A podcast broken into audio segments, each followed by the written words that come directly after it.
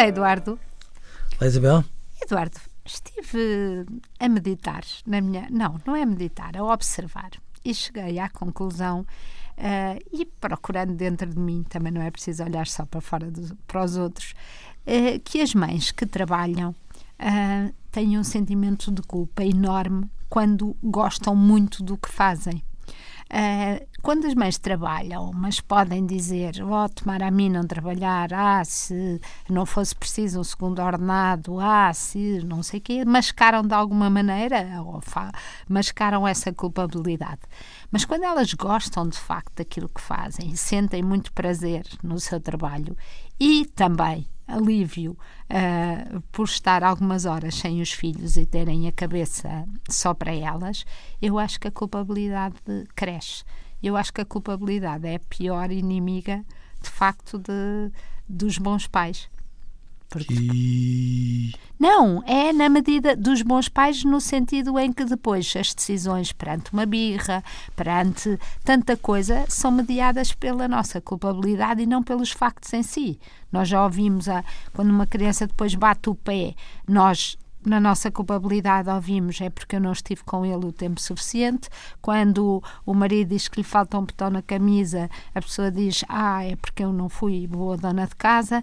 E, portanto, eu acho que a culpabilidade uh, acaba por, uh, por estragar um bocadinho. Uh, não, é bom para, não é bom para ninguém, é o que eu quero dizer. Não? É boa? Isabel, eu acho exatamente o contrário. Então. Se calhar depois também vou achar. Mas, eu acho que a culpabilidade é aquilo que nos torna mais pessoas. Está bem, mas eu estou agora a falar sei, das mães. Que... Eu sei, também às mães. Sim. Se me disser assim, mas que diabo, mas não, não, não, não será possível uma mãe ser mãe sem andar sempre com a culpabilidade às costas, sem saber o que é que lhe há de fazer? Eu estou quase receoso a dizer-lhe que não, porque, porque as mães se vendem da maneira que a Isabel sabe é Deus no céu e a mãe na terra, e as mães têm esta convicção de que se estiverem atentas conseguem estar quase em todo lado ao mesmo tempo. E portanto, quando não conseguem, percebem as limitações que têm como pessoas e têm a noção que fazem às vezes um bocadinho de publicidade enganosa quando dizem que têm um dedo que adivinha tudo e antecipa, seja o que for, e depois chegada a hora não é bem assim. É, é a culpabilidade que depois nos faz matizar as nossas escolhas e as leva a, a, a terem uma configuração mais adequada com esta particularidade. A culpabilidade é o melhor contraditório da natureza humana. Agora, quando nós uh, fazemos tudo e mais alguma coisa para fugirmos à culpabilidade, aí estamos a fugir de ser. Não, mas isto é culpa por ter prazer.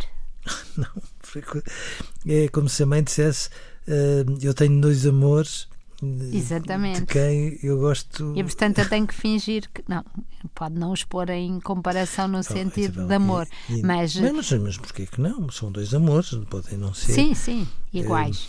É... Sim. Uh, mas, mas a verdade é que é o facto de dar prazer é que torna é que torna aqui a culpa mais pesada e isso é que não faz sentido, não é? Quando, quando a culpa das mães foi assim uma espécie de equipamento com o qual elas cresceram e que levou a que muitas vezes deixassem de fazer aquilo que devem fazer. As boas mães, nunca se esqueça, podem se circunscrever àquela fórmula eu adoro os meus filhos e adoro passar sem eles. Ah, isso é bom. Pronto. É, é mas bom, mas traz culpabilidade. Traz culpabilidade, mas não faz mal trazer culpabilidade não, na não, sua não, teoria, porque no fundo isso equilibra. É? Contraditório, Isabel. Sim. Faz com que nós uh, possamos, uh, muitas vezes, sentirmos em falta dos, nos, nos, nossos dois amores, mas ainda assim uh, sentirmos que não temos que prescindir de nenhum para sermos quem somos. Adeus, Eduardo. Adeus, Isabel.